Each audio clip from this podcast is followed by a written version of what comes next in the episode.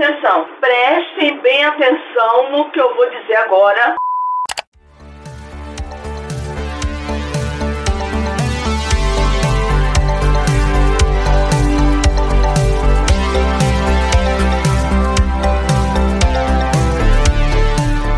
Atrás da cortina.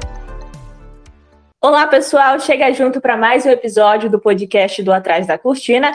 E hoje o nosso tema é a série Modern Love, que é uma produção da Prime Video que discute aí sobre o amor moderno. E para falar sobre essa série, hoje o meu convidado é o André Carvalho, nosso membro do Atrás da Cortina, que vai falar tudo sobre essa série hoje. Então, eu já quero desejar as boas-vindas para ele. Olá, André! Oi, oi! O amor está no ar hoje. Vamos lá comentar sobre Modern Love. É isso, já no clima, o amor está no ar.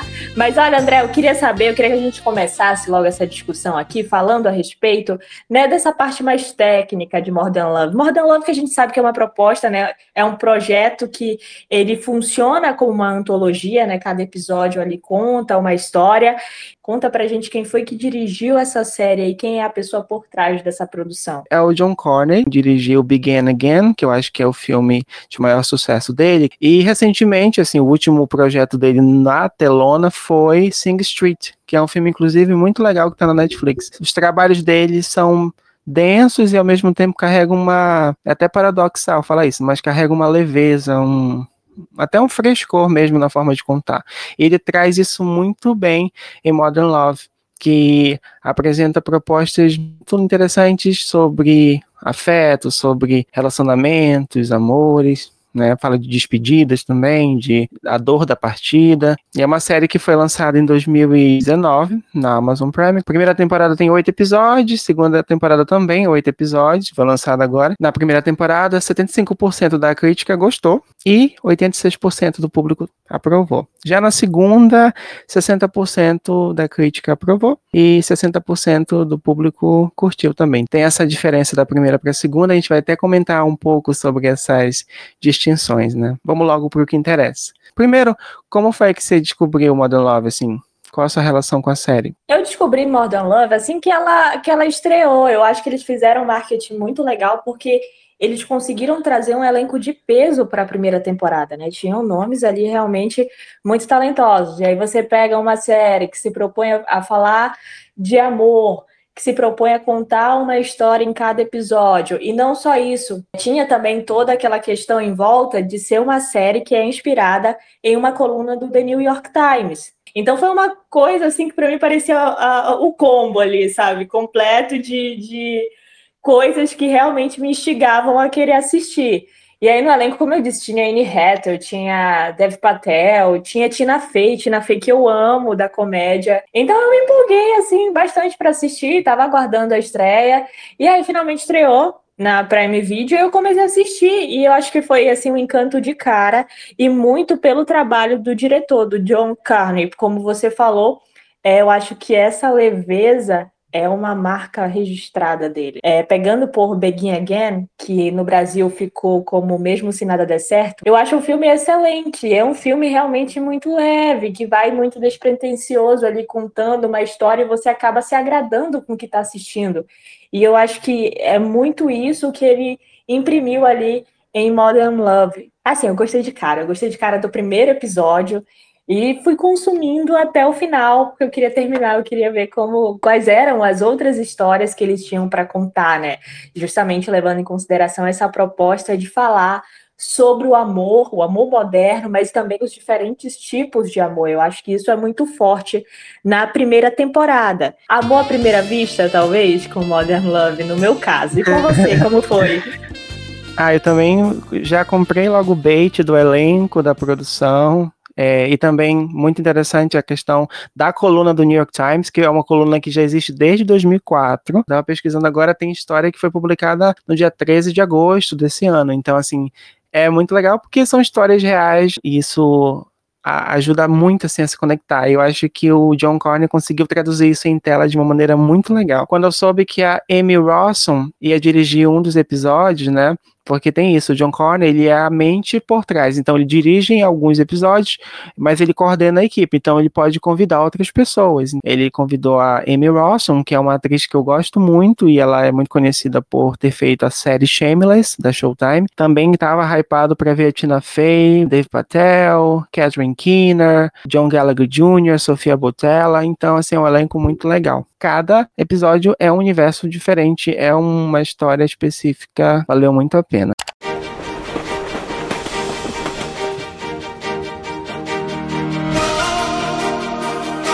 What was your name? Katie. Katie. Okay, I'm Alexa. Hey, there she is. Cheers.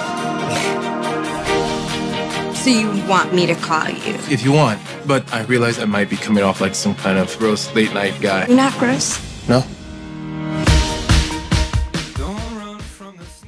E agora acho que a gente pode comentar os episódios. O primeiro episódio, chamado Em uma Estrada Sinuosa, com a capota aberta, conta muito essa relação da, do amor que se foi. Esse amor que foi muito vivo, muito importante, mas que durou um curto período. E o quanto essa dor do, da perda, né, o luto, se traduz em, em outros detalhes. É um E primeiro episódio muito bonito, protagonizado pela Minnie Driver, e eu achei assim de uma sensibilidade sem igual. E tá no meu top 3, já dei o spoiler. Ah, eu, tá no meu top 3 também. Olha, gente tá em sintonia aqui. É, eu gostei bastante, eu acho que tem uma discussão muito bacana é, dela com, com o marido, já ali no final, e eles falam muito sobre a questão né, do luto e do amor, como não existe regras para nenhum dos dois.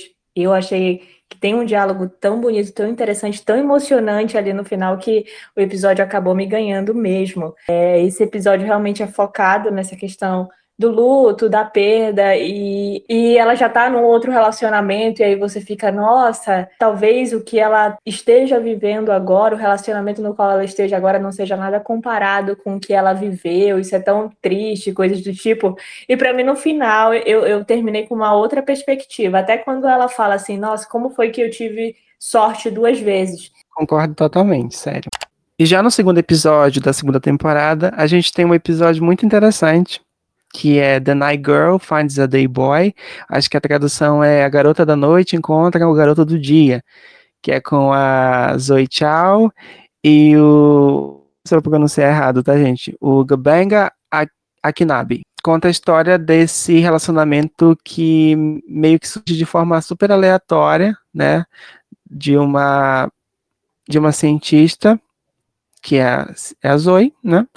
O nome da atriz é o mesmo nome da personagem, que encontra o Jordan e eles desenvolvem esse relacionamento de uma maneira muito inusitada, porque ele prefere o dia e ela, como o título bem sugere, prefere a noite. É um episódio que chamou muito atenção pela sua simplicidade em debater temas psicológicos, sabe? Então aqui a gente tem uma outra situação importante, lida também com a questão da ansiedade, então é muito bacana. Aí você vai construindo junto com os personagens as expectativas, as quebras de expectativas sobre um futuro a dois. Termina legal, você não achou? E é uma das histórias que mais se destacam. Sim, acho que essa é uma história que não vai decepcionar a galera, porque realmente tem uma conclusão, né? O episódio termina fechadinho, o que é bacana. E assim, é, eu senti também esse paralelo em relação ao episódio da Anne Hathaway, porque a Anne Hathaway, é, no episódio dela, ela tinha a bipolaridade, tal, toda essa questão com quem ela tinha que lidar. E nesse episódio a gente tem a Zoe lidando com essa questão que ela afirma que é uma condição médica, né? De que para ela, é, durante o dia, ela realmente dorme e ela é produtiva somente à noite. E é uma questão muito interessante, né? Você parar para pensar em viver uma realidade onde você aproveita a noite e dorme durante o dia. É, é, é, bem surreal, assim. O episódio apresenta realmente como é essa vivência para ela, né? O que, que ela faz à noite, a questão do trabalho, a questão de fazer as compras, de lavar as roupas. É realmente um cotidiano, só que ela faz todas as atividades possíveis à noite. Então eu, de cara já fiquei interessada no episódio e aí eles aproveitam para debater uma questão muito interessante, né? Que é como você vai conciliar um relacionamento com alguém que é, tem uma rotina totalmente diferente da sua e que aproveita o dia quando na verdade ela tá dormindo de dia, né? E ela aproveita a noite quando na verdade ele dorme à noite, justamente pelos horários de trabalho e tudo mais. Então eu achei que foi uma dinâmica assim muito bacana apresentada nesse episódio que já me cativou de cara. Acho que a mensagem meio que fica ali é sobre a questão de você não tentar mudar a realidade do outro, né? Ela já existe, você talvez tenha que pensar um jeito para se adequar a ela e aceitar realmente o outro do jeito que ele é. Agora a gente vai comentar o terceiro episódio, que talvez seja o mais esperado, o mais hypado pela temporada, porque temos dois queridinhos da indústria e dos fãs, né? O Kit Harington, de Game of Thrones, e a Lucy Boynton, de Bohemian Rhapsody que fazem esse possível casal, digamos assim, quem for assistir vai entender, que se encontram em um trem. Inclusive, o terceiro episódio se chama Estranhos em um Trem. Eles estão ali no início da pandemia. Eu acho que é o único episódio que fala abertamente sobre a pandemia do coronavírus. E é muito legal como o texto sorrateiramente é construído ali, na, neles se encontrando meio que desajeitados, e aí um quer ou se interessa pelo que o outro está fazendo, até que vira uma conversa mais específica, e aí eles se conectam e prometem se encontrar depois de o quê? Depois de algumas semanas, né? Só que a gente sabe que por conta da pandemia, isso se tornou impossível. Ela não vem mais! Lockdown, isolamento, e aí é muito interessante como a partir desse momento essa relação ela é afetada porque eles tiveram a brilhante ideia de não compartilharem seus telefones, seus números, né? O Zap Zap não foi ali trocado, então, mas é muito legal como de cada lado, tanto do, do lado do personagem do Kit quanto do, da personagem da Lucy, como é que as expectativas da galera ao redor deles se apresentam em relação a esse romance. Até então é bacana, é muito o jogo do e se. Será que vai acontecer? E se for dessa forma? E se não for assim? Só que aí, minha filha, o problema foi que o final deixou a galera revoltada. Eu acho que foi uma falta de respeito com a gente. Eu que nunca vi eles, fiquei muito triste. Porque meio que não conclui. E talvez seja o objetivo do John Corney em trabalhar essa questão da possibilidade desse final aberto, de que pode ter rolado ou não. Só que aí a galera quer logo um desfecho, né? E ficar no será que vem aí? O que será que vem aí? Não ajuda muito. Eu acho uma puta sacanagem o pessoal aqui que tá passando mal. Mas tirando esse final que eu também confesso que fiquei um pouco assim, ué, poxa, né? Bom, é só meia horinha, é meia horinha, assim, não vai ter outra coisa. Pode finalizar. Tirando essa parte, eu acho que o episódio também entrega um texto de qualidade, performances muito boas, inclusive. É um outro destaque da temporada, sem dúvida. É, a gente tem que destacar muito o Kit e a Lúcia nesse episódio, porque eu acho que eles cativam a gente desde o primeiro momento, assim, é muito bacana. E aí você já fica naquela expectativa, porque os dois de cara já parecem combinar tanto que você já torce desde o início para que dê certo. Agora vamos lá. Como assim você não troca é, o, o Zap Zap, você não se segue no Instagram, porque a gente vive em 2021, pelo amor de Deus, entendeu? Não, não dá para deixar para o acaso. E então isso ficou, eu fiquei agoniada com isso. Eu disse, como assim vai deixar para as possibilidades do que pode acontecer? É interessante pela perspectiva do, do, episódio, mas você fica chocado. Não, não faz isso! E aí a gente já tem a ideia da questão da pandemia, de que realmente as coisas iam ficar mais complicadas. Então, dessa forma, ia ficar complicado para eles se encontrarem nos termos que eles tinham combinado, né? Que seriam duas semanas depois. Agora, o que eu queria destacar desse episódio aqui ele tem uma referência muito grande a Before Sunrise, que é Antes do Amanhecer, que é um filme que eu amo, de 1995. E lá, gente, fazia sentido você não trocar telefone ou coisa do tipo, entendeu? Lá, em 95, em 2021, não faz. E é legal que é uma referência tão forte ao filme que o próprio personagem do, do Kit Harington ele assiste o filme, né, durante o episódio, e aí eles até brincam que ele termina o primeiro e tem mais dois filmes, né, que Before Sunrise é uma trilogia. Então eu achei genial, assim, porque era uma referência e eles, é, nós estamos realmente fazendo referência, olha aqui, o personagem, inclusive, está assistindo ao filme. E eu amei, eu sou muito fã de Before Sunrise, então eu curti pra caramba. E além disso, é, eu acho que o episódio ele rende momentos muito bacanas, assim, do que talvez parte da galera tenha passado na pandemia, né? Essa ansiedade para sair de casa, no caso, eles em relação ao encontro que eles tinham, né? Mas de você tentar arranjar coisas para fazer, e aí por isso que ele estava assistindo filme e tal, para passar o tempo, porque a gente teve que se virar em casa realmente para passar o tempo. Ah, além disso, eu achei muito bacana a parte em que ele canta Imagine para guarda. Eu achei perfeito, André. Agora eu juro que eu não sabia dessa curiosidade que você falou para mim. Agora há pouco, eu não sabia dessa shade. E para mim fez total sentido. Tipo, eu fiquei, caramba, faz sentido. Conta aí pra galera. Tem um contexto, sim. Inclusive, no texto, eles falam da Galgador, porque quem não lembra, lá no começo da pandemia, quando estava todo mundo querendo tratar de uma maneira positiva o isolamento, a Galgador gravou um vídeo com outros artistas, outras sobre celebridade, celebridade nem lembro, cantando Imagine. Imagine there's no heaven. It's easy if you try.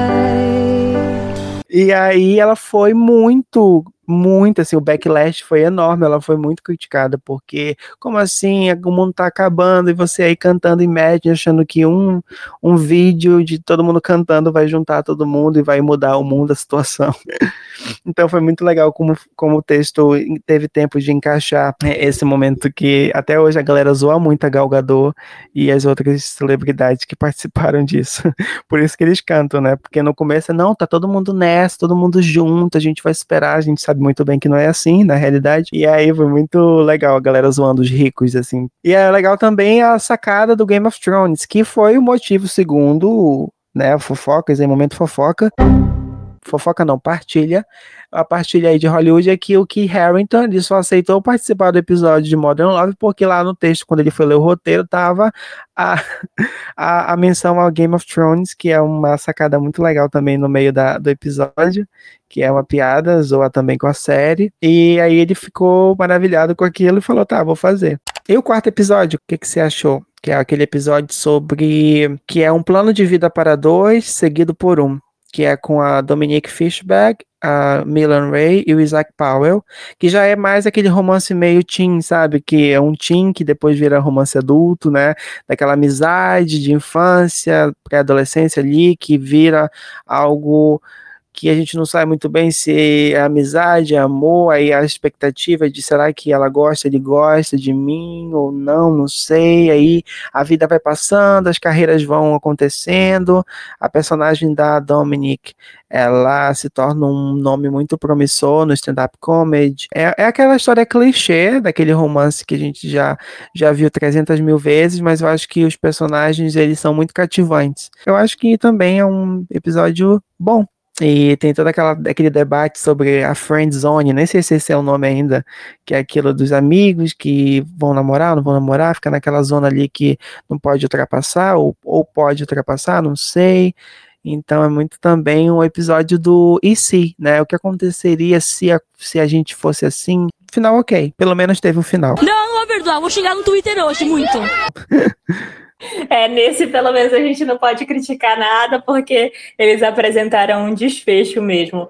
Assim, acho que é um episódio que é muito bacana, realmente é um, é um clichêzinho, porque eles mostram eles desde a infância, né? Como que foi surgindo aquele sentimento, aquela relação, inclusive a amizade entre eles. E eu queria destacar muito aqui as crianças que atuaram nesse episódio. A menina que fazia ali, ela era maravilhosa, eu adorava ela, assim, toda vez que ela estava em cena, e ela falava dizendo, nossa, que menina massa, assim, super entregue ao papel. E o outro menino também não ficava atrás.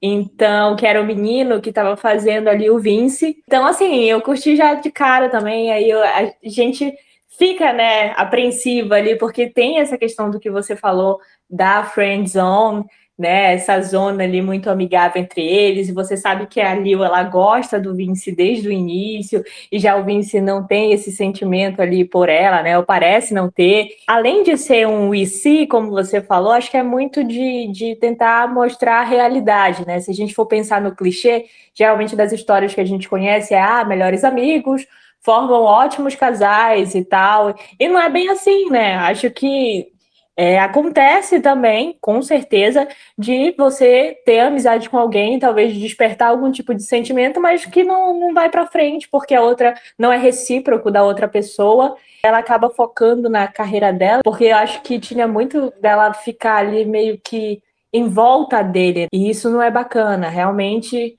não, não é legal. Acho que ela estava perdendo um tempo ali porque ela estava tentando agradar ele de alguma forma e ficava todo o tempo ali ao redor dele. Ele, convenhamos, foi um pouquinho escroto, porque dá a entender que ele sabia que ela tinha sentimentos por ele e ele parecia que era conveniente, entendeu? Ter ela em volta dele e ele não mandava nunca real para ela. É como se ele alimentasse as esperanças dela por manter ela por perto. Se tratando de relações, quanto mais direto você for, acho que é melhor.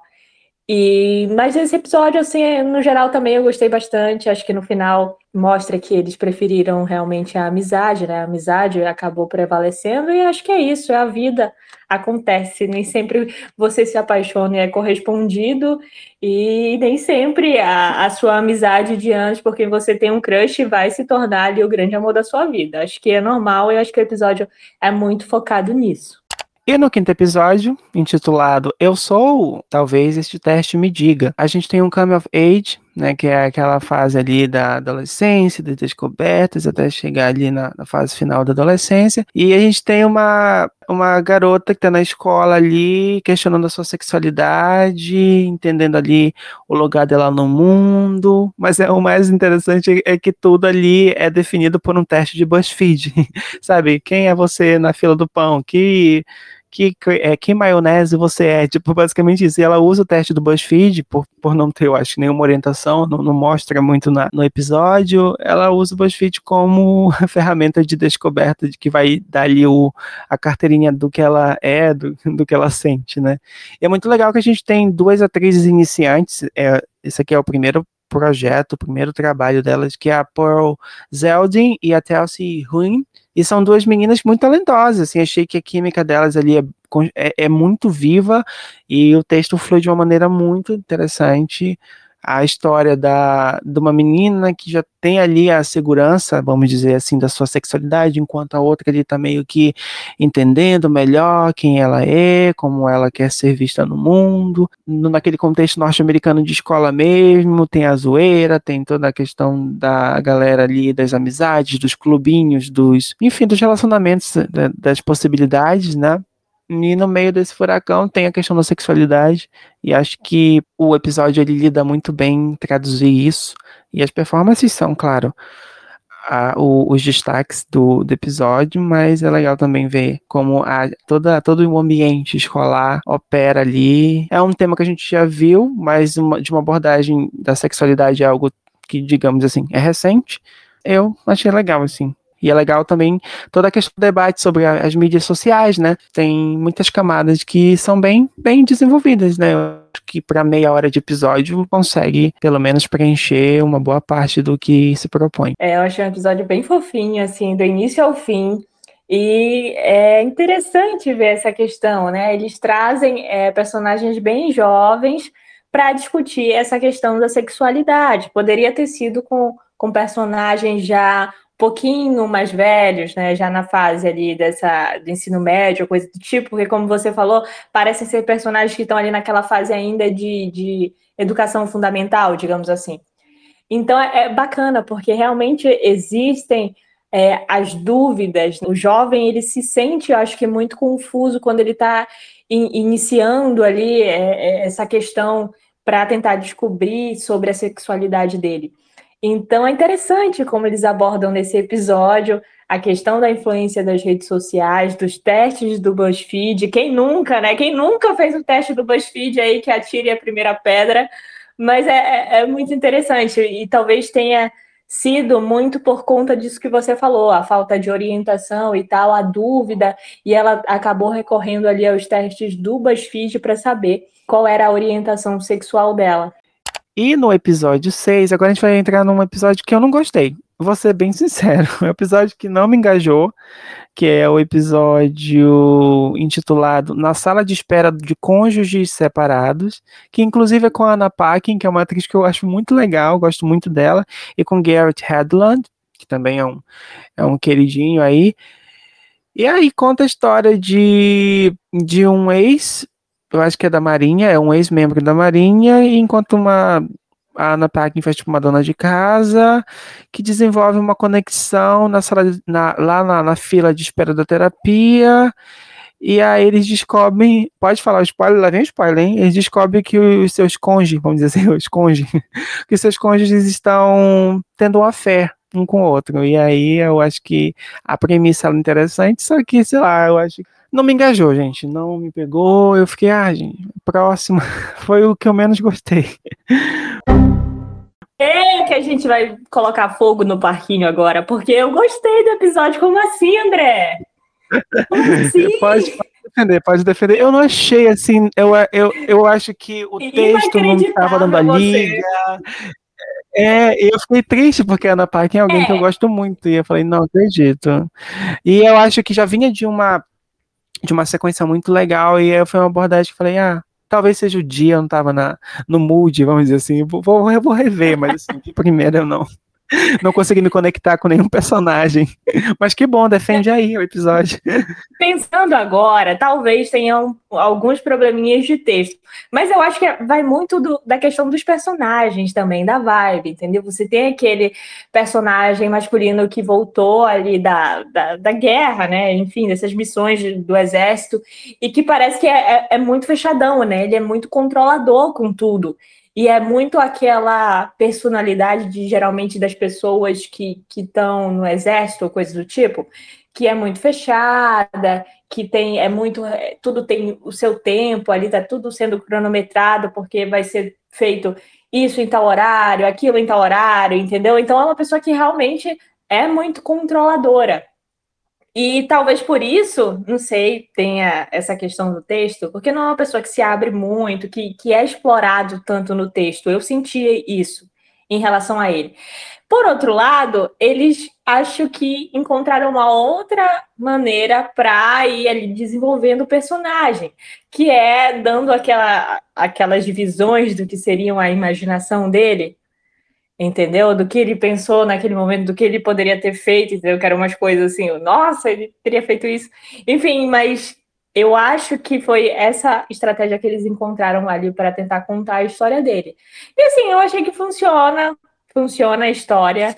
É, a forma como eles se encontraram foi muito engraçada, né? Eles preferiram conversar entre si do que procurar a terapia, já que os dois tinham sido traídos ali pelos, respectivos, né, marido e esposa ali.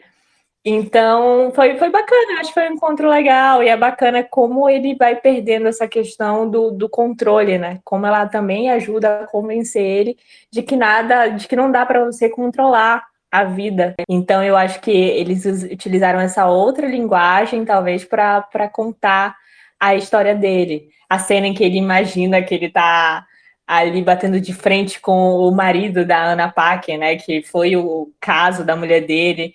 É muito bacana também, ele não faz nada disso, mas era o que estava rolando na cabeça dele. Então, acho que é, é, bacana, sei lá, eu gostei do finalzinho ali, quando parece que nada não vai dar certo entre eles e tal, ele tá meio é, talvez triste, porque acha que ela, ela pode ter voltado com o ex-marido e não é bem assim, né? No final mostra que existe ali uma chance ainda para os dois e que ela gosta muito dele. Então eu, eu curti, eu achei as atuações boas. Eu realmente não entendi por que você não gostou. Eu, gost... eu achei um dos melhores episódios. Pela narrativa, tudinho, e o final indo realmente já frequentar a terapia é, mostra, eu acho que tem uma cena também que fala da, da questão do quando ele ficou num momento muito sombrio, que ele ameaçou até querer se matar, né, e tal, ligando para ex-esposa e fazendo ameaças.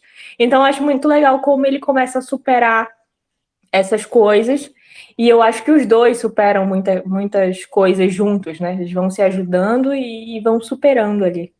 E o sétimo episódio, a gente tem Como Você Se Lembra de Mim?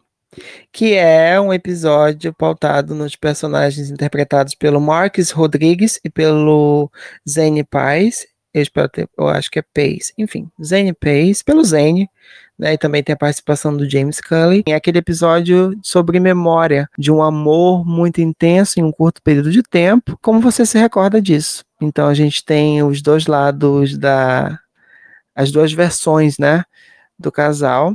Então é muito legal como todo, tudo isso é orquestrado em apenas um encontro ali de, de segundos, né? Porque o, o personagem do Marx Rodrigues está meio que saindo num date com o James Cully, e eles estão de mão dadas ali na, na rua, e aí ele dá de encontro com o personagem do Zane Pace, e aquilo acende toda aquela memória daquele encontro, daquela daquele momento que é meio que interrompido por conta de uma né, de um momento de muito de muita tristeza para um dos personagens, né? E como cada um reage àquele momento e, e como cada um entende e conta a sua versão. É legal que a gente tem essa essa oportunidade de ver a, a mesma cena contada de perspectivas diferentes. É um episódio que para mim nessa temporada não tem tanto destaque, mas termina ali, entrega o que tem que entregar. Os personagens são carismáticos. Fechou. Eu gostei da, da jogada do andar, se aproximar ali na rua e passando pelo outro, um olha pro outro e, e fica, olha, viu que poderia ter sido. Então, tá aí, como você se lembra de mim? O que, que você achou desse? Eu achei um episódio ok, assim, porque ele não, não te leva muito a, algum lugar, né? A gente fica muito preso na, na, questão das memórias, mas eu acho muito interessante essa dinâmica, porque assim é, é muito real. Se você for analisar a visão é, de pessoas diferentes de um mesmo fato e levando em consideração o episódio, que foi um curto período de tempo e um, e um, um tempo assim que eles dividiram que foi muito intenso, né? Momentos muito intensos, realmente é, essas visões elas podem divergir em alguns momentos. E aí é muito bacana, porque acho que a, a mente ela prega né, essas peças pra gente. Às vezes a gente interpreta uma situação e ela não foi é, daquela forma que a gente tá ali processando. Acontece, eu acho. E acho que o episódio ele gira muito em torno disso. E aí é muito bacana a gente ver é, essa dualidade ali em relação à visão que eles têm de, dos mesmos momentos, né, dos momentos que eles compartilharam. A dinâmica também, como você falou, que se dá enquanto eles estão andando ali, né, na direção um do outro, é, é muito bacana. E a gente vai acompanhando esses momentos, enfim, mas eu não sei, eu, eu gostei, assim, da proposta, mas eu não achei que foi um episódio que engaja tanto. Não sei, Acho que porque não, não, não, leva muito a lugar nenhum. Assim, ok, eles, é, foi uma, uma relação que se deu em pouco tempo, foi muito intensa, mas foi isso. Cada um seguiu sua vida, cada um está bem ao seu modo. É, um seguiu, está em um relacionamento, o outro ali parece que está também muito bem. Tem uma memória afetiva ali que, independente de como eles se lembram, né, parece que se lembram com carinho do momento que eles viveram juntos. Então é isso, eu acho que Não sei, é. acho que foi um episódio que eu não me senti tão engajada assim, entendeu? Eu acompanhei, achei é, legal é bem ok. mas foi por isso. Hum. Talvez seja por conta da direção, não sei, tipo, talvez se eles tivessem colocado ali uma, um cuidado maior com a questão da memória, poderiam brincar com a dinâmica da memória de uma maneira mais completa e tal. Enfim. E agora a gente vai para o oitavo episódio, oitavo e último episódio da segunda temporada de Modern Love, que é chamado Tentando Novamente, com Corações e Olhos Abertos. Que episódio mais lindo, eu digo assim, muito, muito delicado, muito legal, de verdade, sim. A profundidade do texto, as performances, queria logo enaltecer a Sofia Oconeiro, que para mim é a dona dessa temporada. A personagem dela trabalha muito a questão do divórcio, né, com Tobias Menzies, que também é muito legal, desse casal que está divorciado por anos.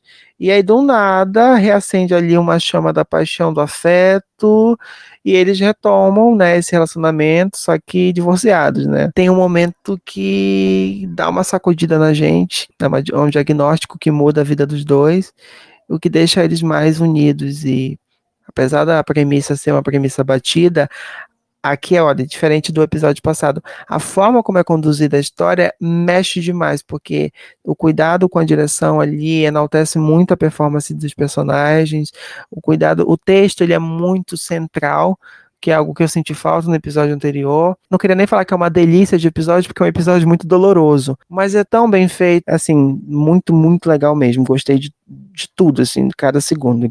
É, a Sofia Conedo, ela brilha muito e acho que pesa também que do lado dela tem o Tobias Menzies, que fez The Crown, que fez é, Outlander. Então é, é um cara que realmente já está aí na indústria trabalhando firme e forte, que é um grande ator. Então você pega essa dupla e coloca ali realmente no, numa situação, num roteiro que é muito bem pensado, muito bem amarradinho ali sobre as situações é igual, o episódio realmente é maravilhoso. Assim, ele é muito focado, acho que na questão das segundas chances, né? No o relacionamento, principalmente o relacionamento quando se trata de casamento, eu acho que ele enfrenta altos e baixos. É, é, é muito natural essas situações, né? Acho que a, a galera não é feliz para sempre. Isso não existe. Então você tem que lidar com os problemas, com as adversidades, com uma possível doença. E aí eles estavam separados e, e decidem, né, retomar ali o relacionamento, mas sem serem casados dessa vez, né? E como você falou, depois surge a questão da doença. É muito legal ver o, o afeto realmente, como ele permanece, como ele começa a cuidar dela ele quer estar tá ali, estar tá presente, até às vezes quando ela está com receio de que ele esteja junto dela, né? Então é muito bonito a relação deles com as crianças, com as duas meninas também é muito fofa. Então, acho que é um episódio muito sobre isso, sobre tentar dar uma segunda chance realmente para um relacionamento que talvez anteriormente a gente não sabe, né? Eles tenham enfrentado ali maus momentos juntos, e de repente decidem retomar, dar essa segunda chance um para o outro. Então é um episódio muito lindo mesmo, e acho que não tem como não se emocionar. E agora a gente vai fazer nosso top 3 dos episódios que a gente mais curtiu. Eu vou começar com a primeira temporada, pode ser? E aí eu puxo para a segunda temporada. Na primeira temporada, eu defini assim o meu top 3. Em terceiro lugar, O Mundo Só Pra Ela, que se eu não me engano é o sétimo episódio, que é focado num casal gay que decide ali é, participar de uma adoção em aberto, né? E aí eles têm que lidar com a mãe da criança, e é uma menina que é sem teto, ela não tem onde morar, e que vai ali compartilhar a filha dela com eles, então eu acho uma dinâmica ali muito interessante. E é muito bacana, assim, como eles depois se apegam à mãe, começam a cuidar dela e como a, a criança chega, assim, realmente para encher a vida deles de muito amor. Então, o meu terceiro, é, terceiro melhor episódio da primeira temporada seria esse, Um Mundo Só para Ela. O segundo seria Quando o Cupido é uma jornalista curiosa. É um episódio que eu gosto muito, é o segundo episódio da primeira temporada que é com o Dev Patel, quando a jornalista chega e pergunta para ele se ele já se apaixonou um dia e ele começa a contar a história dele e depois ela compartilha a história, a história dela e como ele a partir daquela conversa ele decide dar uma segunda chance para aquele amor que parecia ter acabado. Então eu gosto muito desse episódio e o primeiro, né, que para mim é o melhor episódio da primeira temporada, eu fico com o episódio da Anne Hathaway porque para mim além dele ser muito preciso em mostrar a questão da bipolaridade, a atuação da Anne Hathaway é algo surreal. Então, é um, é um episódio que discute tanta coisa importante, interessante ali e pesada ao mesmo tempo, porque a gente vê como aquilo afeta ela, como faz ela sofrer, como muda toda a rotina dela. E ao mesmo tempo eu estava encantada em ver a, a Anne Hathaway atuando daquela, de forma tão brilhante. O meu episódio favorito da primeira temporada é o terceiro episódio, protagonizado pela Anne Hathaway, que é o Me Aceita Como Eu Sou, Quem Quer Que Eu Seja. Já na segunda temporada, terceiro melhor episódio para mim, eu fiquei com o episódio 1, que é o Em Uma Estrada Sinuosa com a Capota Aberta. Eu acho que eu nem preciso dizer, mas porque eu já falei, é muito pela discussão que tem ali sobre amor e luto, que para mim foi muito interessante. Eu já tava às lágrimas no final do episódio, sério. O segundo episódio melhor para mim foi o Na Sala de Espera de Cônjuges Separados. Vou ser julgada por esse, mas eu gostei, André, isto, entendeu? Eu achei muito não bacana. Não tô julgando, não, tô certíssima, defenda. Eu gostei muito do episódio, dos dois ali, realmente lidando, eu acho, com aquele, com aquele sofrimento que eles estavam carregando em relação a terem sido traídos e tal, e acabaram encontrando com, acho que primeiro uma espécie de amizade ali, para depois se tornar um relacionamento. Então, achei bacana, isso ajudou, acho que os dois, a, a, a relação entre eles ajudou os dois a superarem muita coisa e deixar aquele momento triste e sombrio para trás, porque a gente consegue, é, a gente começa o episódio é, conhecendo eles como personagens bem tristes, assim. É, é, é, muito muito triste ver como eles estão ali. Realmente, a Ana Paquin é totalmente abatida, o outro também, não vou lembrar o nome dele agora, mas também tá um personagem que tá muito, não parece feliz e é muito legal ver ele sorrindo no final. Então, para mim, foi tudo. E o primeiro episódio, para mim, é Estranhos em um Trem. E eu vou explicar porque, além da referência a Before Sunrise, que para mim é o filme de romance da minha vida, é um episódio que ele cria muito um suspense sobre o que vai acontecer, será que vai dar certo?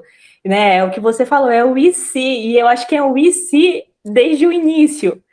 É, do momento em que ele entra no trem, será que ele vai sentar perto dela? Você já fica ali, né? Será que eles vão conversar? E eles começam a conversar. Será que eles vão se encontrar de novo? E aí você fica naquela expectativa e todo aquele lance da pandemia rolando. E aí tu fica, será que eles vão pelo menos tentar ir nesse encontro? E eles tentam ir no encontro, embora não dê certo. E termina com um grande si. E acho que é um pouquinho frustrante, super, porque eu, eu tava assistindo o episódio e de repente é, o episódio acabou e não sobem os créditos, né? A Amazon já roda para o próximo e rodou muito rápido. E de repente já estava começando outro episódio eu fiquei assim, como assim? Acabou! Mas eu acho que isso também é interessante. E, e... Revoltou muitas pessoas, estou rindo até agora disso. Não, com certeza. Muita gente, do que eu acompanhei, muita gente estava esperando que o oitavo episódio fosse fazer referência aos outros episódios, como acontece na primeira temporada. Na primeira temporada, o oitavo, sim, ele, sim. ele conta uma história, mas a gente vai vendo as conexões que ele vai fazendo com as outras histórias. E nesse caso, eu acho que quem ficou esperando o oitavo episódio que fosse dar algum tipo de resposta ficou muito decepcionado mesmo, porque essa resposta não veio. E eu acho que faz parte, são as possibilidades da vida. Então foi um episódio que eu curti, gostei da atuação, gostei do roteiro. Então é isso, ele é o meu top 1, episódios é, 3 Estranhos em um Trem. Agora eu quero saber o seu, conte. O terceiro episódio, que eu vou colocar aqui na primeira temporada, é o At the Hospital An Interlude of Clarity, que é aquele episódio com a Sofia Botella, que inter interpreta a Yasmine, e o Rob, que é interpretado pelo John Gallagher Jr., que é aquele casal ali bem fofinho, que estão no segundo encontro, resolvem ir para casa, para apartamento, e aí acontece um acidente inesperado. E aí ele, eles vão para o hospital, porque o Rob ele corta o braço dele com com vidro de, de uma taça, e lá eles começam a se conhecer justamente porque estão no lugar mais íntimo possível, né?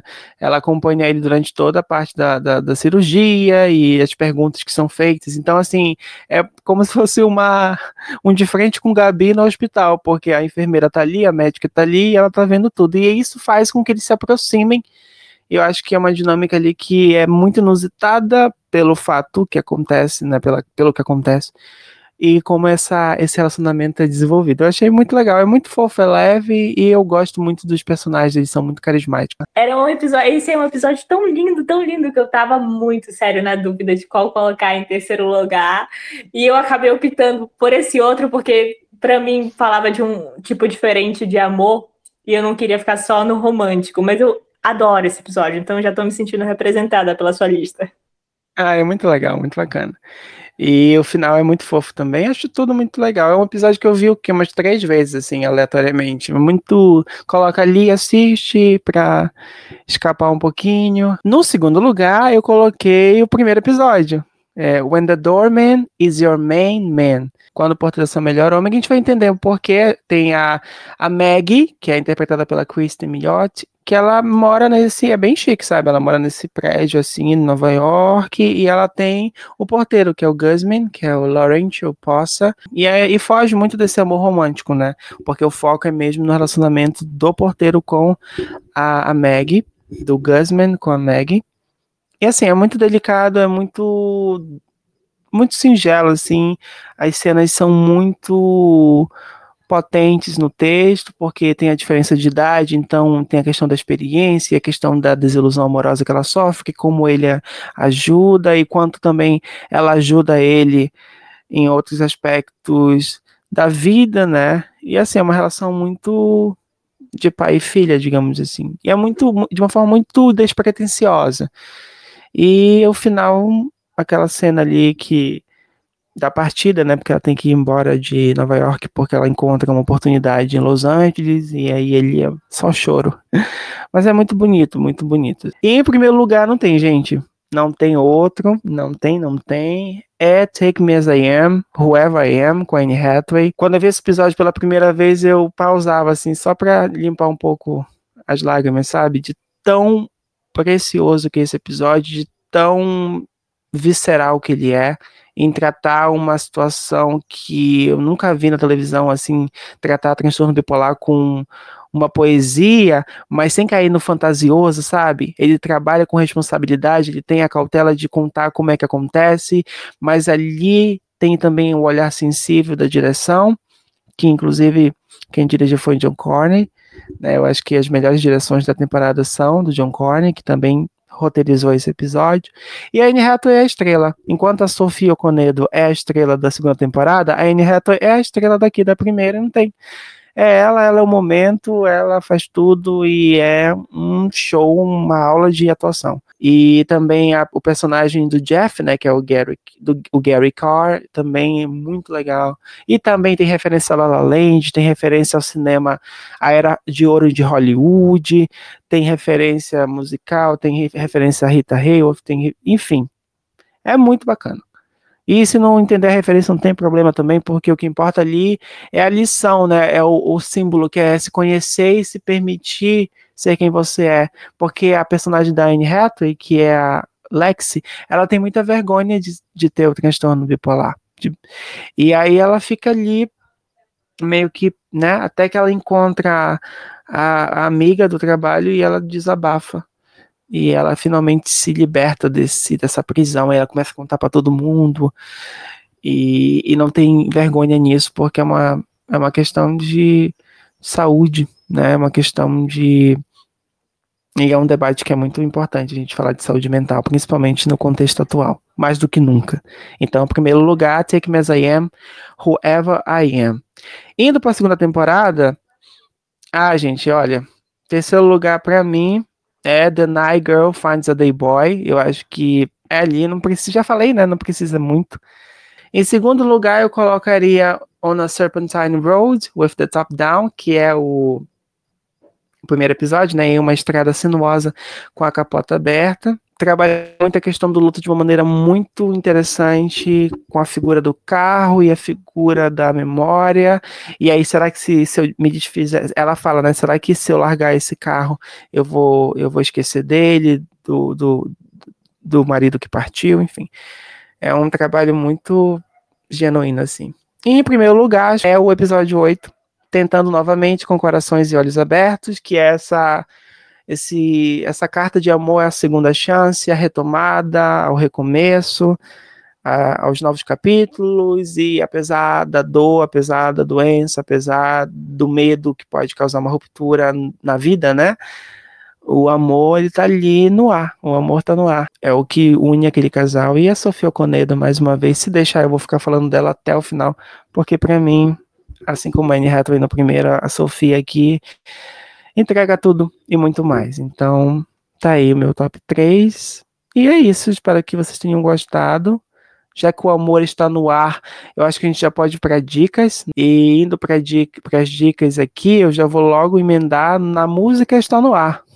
Porque a dica de hoje é um documentário, ou melhor, uma série documental disponível na Apple TV Plus, chamado Watch the Sound with Mark Ronson. Para quem não sabe, Mark Ronson é um dos maiores produtores contemporâneos, já fez, fez aquele álbum, o álbum da vida da Emily House, trabalhou com a Lady Gaga, é o compositor de Shallow junto com a Lady Gaga. E aí ele trabalha ali nos episódios a questão do conhecimento musical, é muito bacana a questão do som. O primeiro episódio sobre o autotune, o segundo episódio sobre o sample. Então assim, para quem gosta de música, e quer aprender um pouquinho, assim, porque eu não sou muito técnico, mas é legal entender um pouco das engenharias que conseguem traduzir né, no som, como é que chega até o produto final. Watch the Sound with Mark Ronson na Apple TV Plus, podem ver lá, muito legal. A minha indicação vai ser The Flight Attendant da HBO Max, que é uma série que está indicada como série de comédia, né? É, inclusive a Kelly Coco, que é a protagonista, ela também está indicada como melhor atriz de comédia. E assim, é, é uma série bastante interessante que gira em torno ali de um assassinato e como isso afeta a vida da Cassandra, que é a protagonista, e ela começa ali a investigar tudo porque ela quer descobrir o que foi que aconteceu, porque de início ela é responsabilizada, ela é meio que é, vista como a responsável por esse assassinato. Então, assim, é curioso, André, porque foi indicada como série de comédia no M, e pelo menos quando eu assisti, eu não senti tanto que era uma série com algum tipo de leveza e com um humor muito forte. Eu achei que estava mais para uma série meio ali de suspense, sabe? Um thriller ali, onde é, a série ela debate questões muito pesadas e importantes, como, por exemplo, o alcoolismo. Fala, aborda desse, esse tema na série. Então eu não achei que era uma série tão leve assim, não entendi. Eu fiquei foi confusa quando eu assisti com essa indicação ali na, na questão da comédia, mas enfim, né? Acontece. Mas essa é a minha indicação, The Flight Attendant. É, tá na HBO Max, são ali, se eu não me engano, oito episódios na faixa de 45 minutos, mas dá para acompanhar de boa e eu acho que é uma série que engaja, você fica curioso para saber o que vai acontecer. É, a Kelly Coco tá muito bem no papel, é uma personagem que ela realmente, assim, ela empolga a gente porque ela é muito confusa, nem ela sabe é, como ir atrás das coisas ali, mas ela se joga, ela quer descobrir, ela vai, corre atrás, mesmo sendo somente ali uma. Não lembro o nome, a aeromoça. É, ela é apenas uma aeromoça mas ela está se jogando ali, correndo atrás de respostas, e, e, é isso. E ela vai se deparando com uma série de conspirações, com assassinos em série, umas paradas bem loucas. Então é uma série bacana. Dá para conferir aí na HBO Max The Flight Attendant. Então, essa foi minha indicação. Mas o episódio está chegando ao fim. Obrigada a você que acompanhou até aqui, ouvindo esse nosso episódio sobre Modern Love. E até a próxima. Valeu, André. Tchau, tchau.